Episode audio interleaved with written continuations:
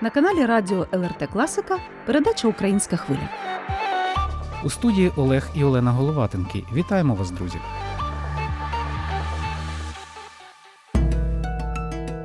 Сьогодні ви почуєте, як в Литві впроваджується інклюзивний відпочинок дітей з аутизмом, що об'єднало віце-спікера Сейму та міністра соціальної політики і праці з дітьми дощу, де можна знайти нових друзів та підтримку особливим родинам.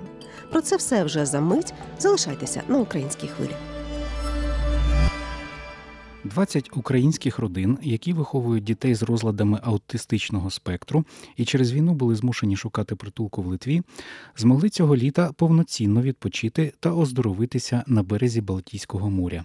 Що це означає для особливої дитини, яка встигла за своє маленьке життя відчути і пережити жахи війни, ми можемо розповісти вам, друзі, самі як батьки такої дитини. Після бомбосховища розчинитися в затишку литовського лісу, послухати вечірніх цвіркунів під мирним небом, скупатися у лагідних хвилях Балтики, а головне побути в дружньому середовищі, де весело, цікаво і де тебе розуміють та підтримують. Саме таку атмосферу має сімейний табір в містечку Швентої, який щоліта організовує Литовська національна асоціація аутизму Діти дощу. Ця громадська організація об'єднує близько 500 родин дітей з аутистичними розладами, говорить її керівниця Ліна Соснаускіня. Наша ассоциация мы создали почти 10 лет назад, и мы с первого года, когда мы вот соединились с семьей, с ассоциацией начали организовувати Нашу асоціацію ми створили майже 10 років тому. І з першого року наша організація почала влаштовувати такі табори, тому що всім родинам потрібно було познайомитися. Тепер це традиція. І ми разом щоліта приїжджаємо до табору Швентої і беремо в ньому участь. Ми маємо різні традиції. Є багато волонтерів, щоб була допомога для батьків. Я знаю, як важко з аутичним сином поїхати в інше місце. Потрібно, щоб волонтери допомогли, і щоб батьки змогли відпочити, піти до моря, щоб для них також був відпочинок. І також ми пропонуємо різноманітні активності для дітей і для батьків. Іноді ми організовуємо семінари. Для дітей ми влаштовуємо і спортивні, і сенсорні заняття, наприклад, заняття з кераміки. Різноманітні активності бувають завжди. Интересные, которые для нас, для наших дітей інтересні активності бувають. Так. Як зазначає Ліна Соснаускіна, війна в Україні озвалася болісним відлунням. Це важкий життєвий досвід навіть для здорових дітей, а для особливих і поготів. Асоціація Діти дощу одразу простягла руку допомоги українським сім'ям. Когда уже началась война, может, три дня после войны я получила перший дзвонок від литовської сім'ї, що коли почалася війна, вже через три дні після її початку я отримала перший дзвінок від литовської родини. Що до неї приїхала мама з аутичним сином. Вони питали, чи можемо ми їм допомогти знайти необхідні для дитини послуги. І наша асоціація в цьому активно допомогла. Насамперед знайти житло, бо не усі хочуть приймати родину з дітьми з інвалідністю. Тому ми допомогли їм знайти житло. Загалом це близько 10 родин з дітьми з аутизмом у Вільнюсі і в Алітусі. Ми також допомагаємо знайти школу та отримати інші послуги. А ще ми подумали і вирішили влітку організувати табір, десь знайти фінансування і також запросити наших нових друзів з України. Проєкт Литовсько-українського сімейного табору 2022 Діти дощу підтримало Міністерство освіти, науки і спорту Литви. А небайдужі литовці допомогли втілити його в життя. Наша організація сама соберет деньги для этого и і в Фейсбуке, і пригласали друзей. І наша організація сама збирала гроші для цього і в Фейсбуці, і запрошувала долучитися друзів. Це міжнародна організація адвокатів, юристи. Вони нам перевели близько 4 тисяч євро, щоб ми мали можливість запросити українських мам безкоштовно. Метою було зібрати 6 тисяч євро, щоб мами мали можливість безкоштовно до нас приїхати. Ми зібрали ці кошти і дуже раді, що отримуємо подяку від мам. І нам добре на серці від того, що ми можемо вам допомогти. И собирали эти деньги и очень-очень рады, что, что и получаем благодарность из, из мамах, и нам, ну как так, мы так хорошо знаете на сердце, что можем помочь вам.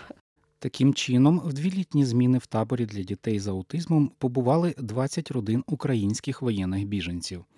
Як наголошує організаторка табору, голова Національної асоціації аутизму Литви Діти дощу Ліна Саснаускіне, така ініціатива стала корисною не лише для українців, а й для самих литовців Много семей проехали из этих, ну, которые и Донбасс, и Харьков, и, ну, очень м, грустные истории, но очень... ну, как- Дуже как-то багато родин всё приїхало равно. з Но Донбасу, ми- з ми- Харкова. ми Дуже благодарні, сумні вам історії. благодарні, і ми Але ми за- вдячні все, за що цей за досвід. опит. Ми знаємо, що у вас війна.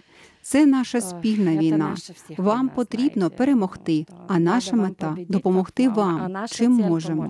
Наша організація допомагає родинам з аутизмом, щоб ви отримали в Литві усе, що вам потрібно. Все, все, що ви що, все, що ми можемо дати.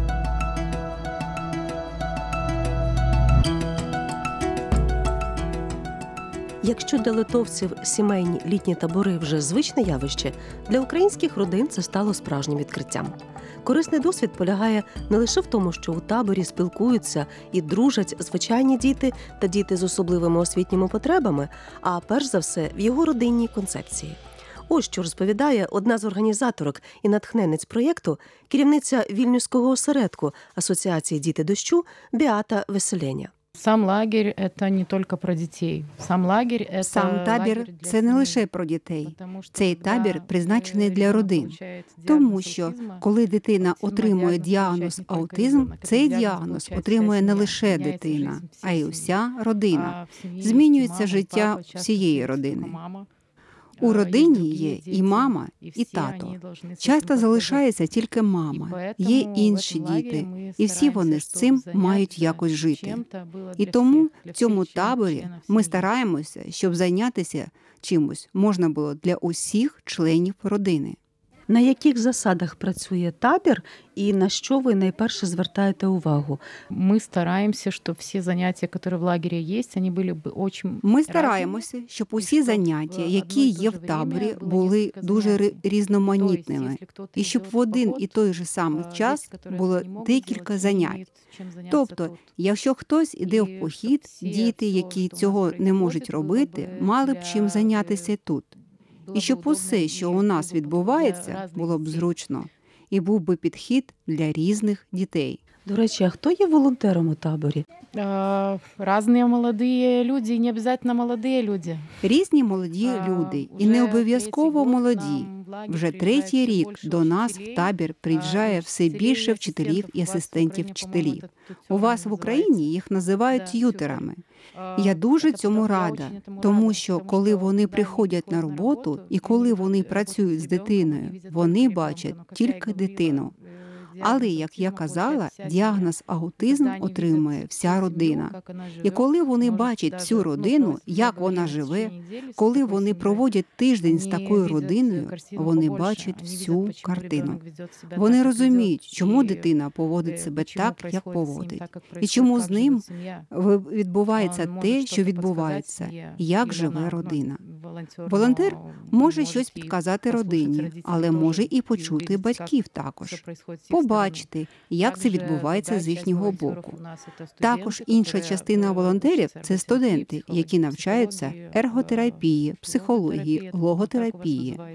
І інші різні люди. Є такі, які просто волонтери по життю.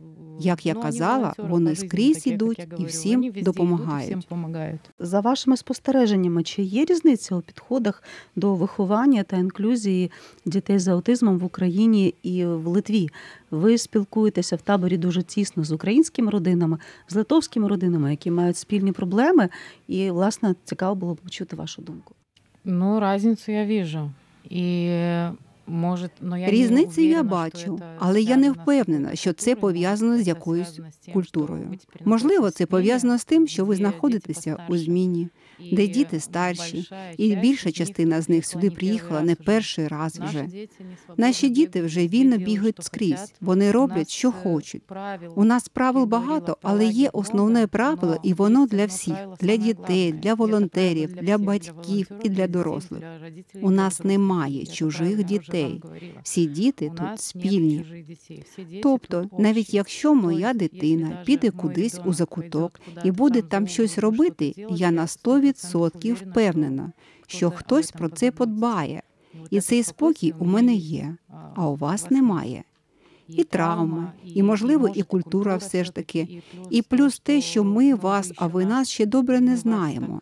Ми вже знаємо, чого очікувати один від одного.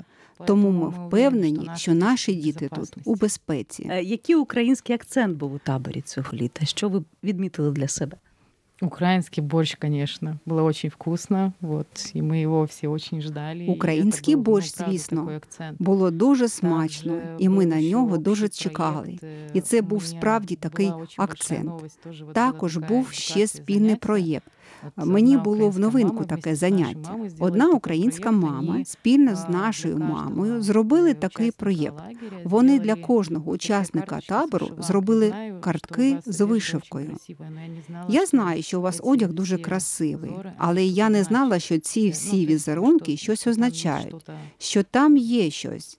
І для мене це була дуже велика новина. Коли мені пояснили, що в цій гарній квітці закодоване моє ім'я у конкретному випадку, те, що зробили особисто для мене, там було моє ім'я. Українська хвиля на ЛРТ Класика.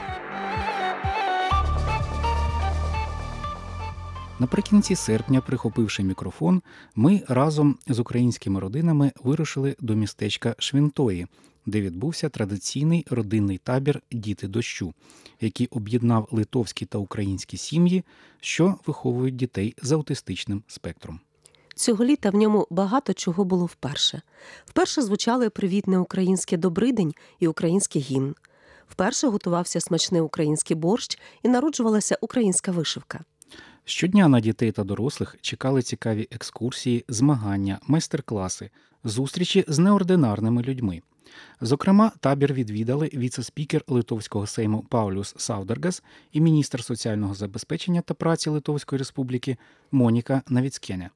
Разом з юними литовськими стрільцями учасники табору пройшли випробування стежкою перешкод.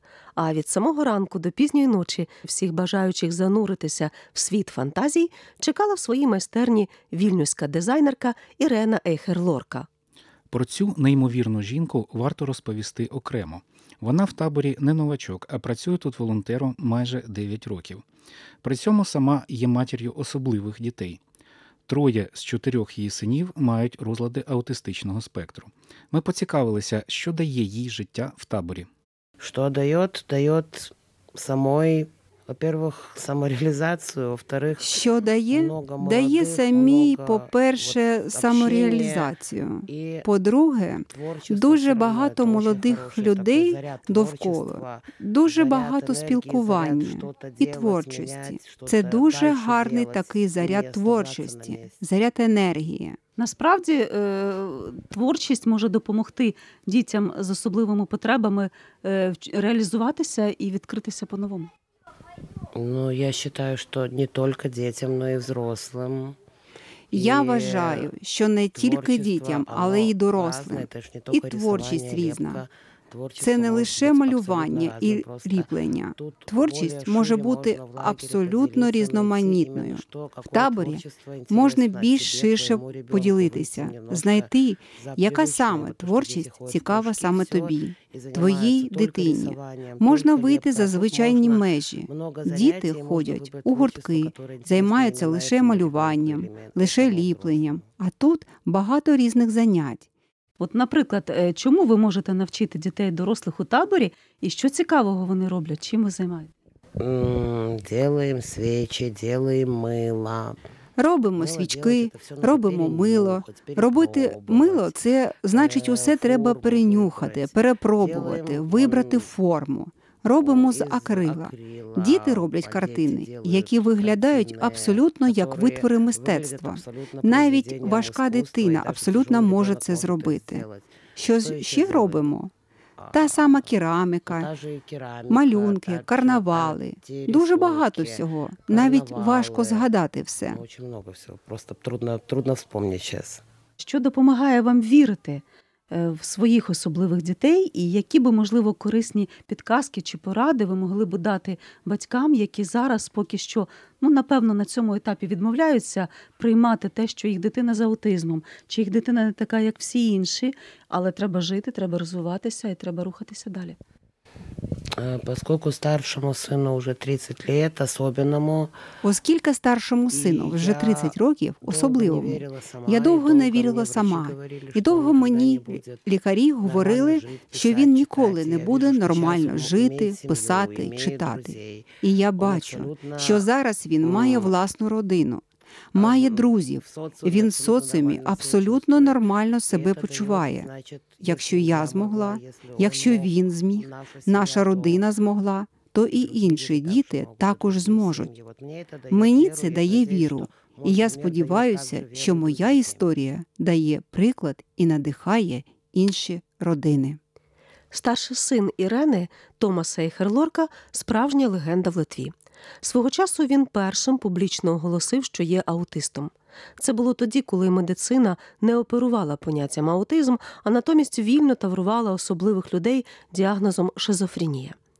Свідчення Томаса, його численні телеінтерв'ю та мотиваційні виступи фактично стали викликом системі. І саме він стояв біля витоків зародження суспільних змін у ставленні до людей дощу.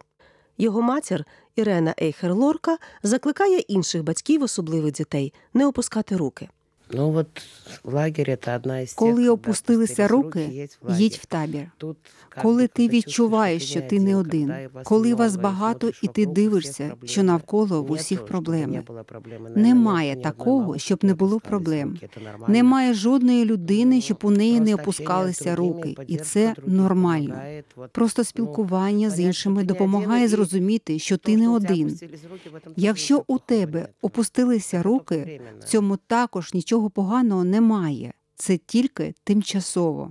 Скажіть, будь ласка, чи відчуваєте ви різницю між литовськими і українськими родинами? Як вони інтегруються в таборі? І, можливо, щось цікавого українці принесли в табір, що вас справді здивувало? А я как-то не чувствую вообще разницы. Украинские, вот литовские, Я якось не відчуваю різниці. Українські, литовські чи російські родини. Якось в таборі стираються кордони. Так, Дуже очень- спочатку очень здивували сначала українські удивили діти. дети, они Вони казались мені другими, здалися а потом как-то іншими, это всё але потім якось все згладилось. згладилося. Діти, вони більш Діти живі, більш менше живі. от- от Вони телефони, менш часу комп'ютери, у нас проводять все-таки у очень телефоні і в от более комп'ютері. Дети с У нас техникой якось совсем, більше з а они технікою. еще Українці более більш живые, граються в больше настільні играют і більш настольные живі игры, еще ігри. более в А у нас какие-то все такі живые игры. особливі А дітки, у нас дуже всё-таки часто з особенно гаджетами очень бувають. часто З гаджетами бувають. Енергійна та креативна Ірена буквально заряджала учасників табору своєю фантазією та морем творчих ідей, а ще надією. Саме надія так потрібна нині багатьом українським родинам, що виховують дітей з інвалідністю і були змушені тікати від війни. Для них Ірина Ейхер-Лорка має свої слова підтримки. Надо не бояться также і просити Треба не боятися просити про допомогу, звертатися, І я думаю, спілкуватися. І я думаю, що наша громада є у кожному місті, бо у кожному місті є такі діти. Тому треба не боятися, треба йти спілкуватися з батьками. Завжди є допомога. Головне не закриватися вдома і не сидіти зі своїми проблемами один на один наодинці, не залишатися сам на сам. Головне і дітям, і батькам йти і спілкуватися, бачити, що не одні. Я думаю, що завжди знайдеться той, хто допоможе.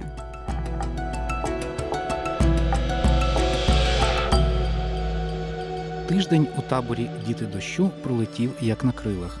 Сповнені вражень та емоцій, литовські та українські родини готувалися до заключного вечора в дружньому колі, а ми запросили до мікрофона наших співвітчизниць.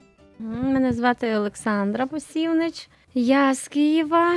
Для нас це такий, знаєте, великий сюрприз і несподіванка. Все дуже продумано, обстановка невимушена, дуже так е, сплановано все. І ніхто нікого не примушує до всякого там роду діяльності.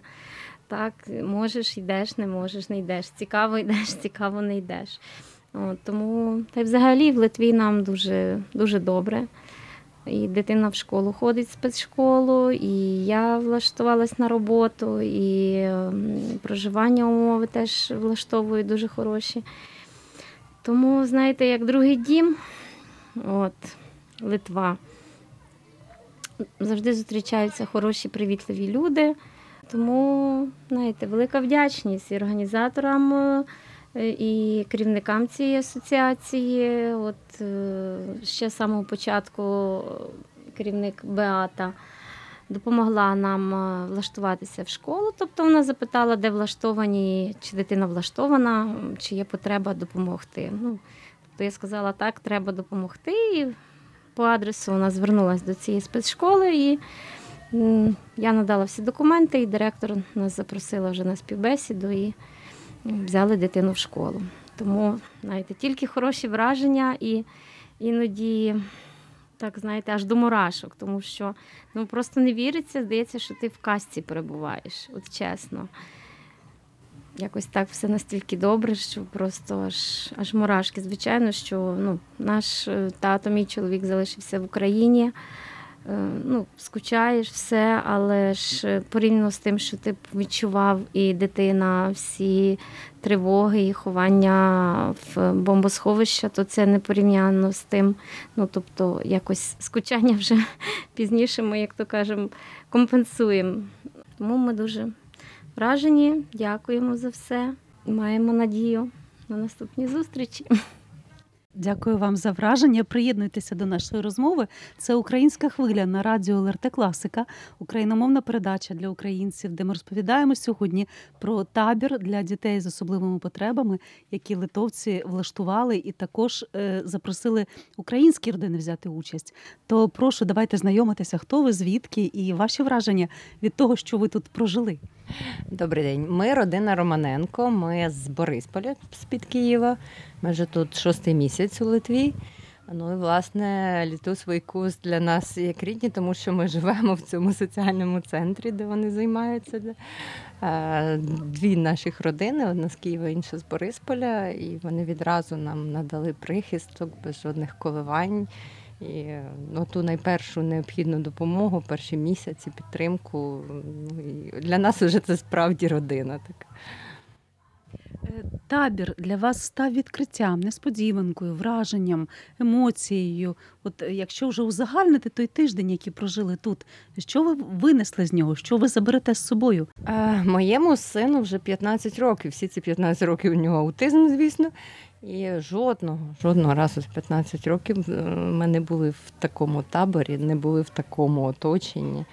Ну, спочатку він ще був в такому досить стані, що я навіть не могла мріяти, в принципі, про те, щоб його повести в табір. А вже потім, коли він був дорослий, якось я боялася цього. А тут воно настільки все природно, наскільки е, нормотипові діти і діти з аутизмом, вони всі тут кубкою, всі десь бігають, ходять, купаються, беруть участь в якихось е, цих активностях. І абсолютно ну, немає якоїсь різниці, якоїсь розокремлення. Я говорила, от як кубка мам змогла створити таке диво, яке справді ну, це ж на все життя. Е, і коли в родині є дитина з особливими потребами, то напевно реабілітації потребує не тільки дитина, а й батьки також в рівній мірі. Щоб дати дитині енергію, щоб дати дитині розвиток, мама має теж десь е, набиратися ресурсу. Е, чи став цей табір для вас ресурсним? Так, звісно, став. У мене якраз за два дні до початку війни мені лікар діагностував депресію клінічну. Тобто це вже була якась така точка, коли остання оця крапля, коли я пішла і просто здалася лікарю, я зрозуміла, що в мене більше немає цього джерела, немає цього ресурсу. Я, я нічого вже не хочу. Мені хочеться лягти і руки скласти. І Тим більше, коли на це ще й наклалася війна, то перші тижні були просто жахом.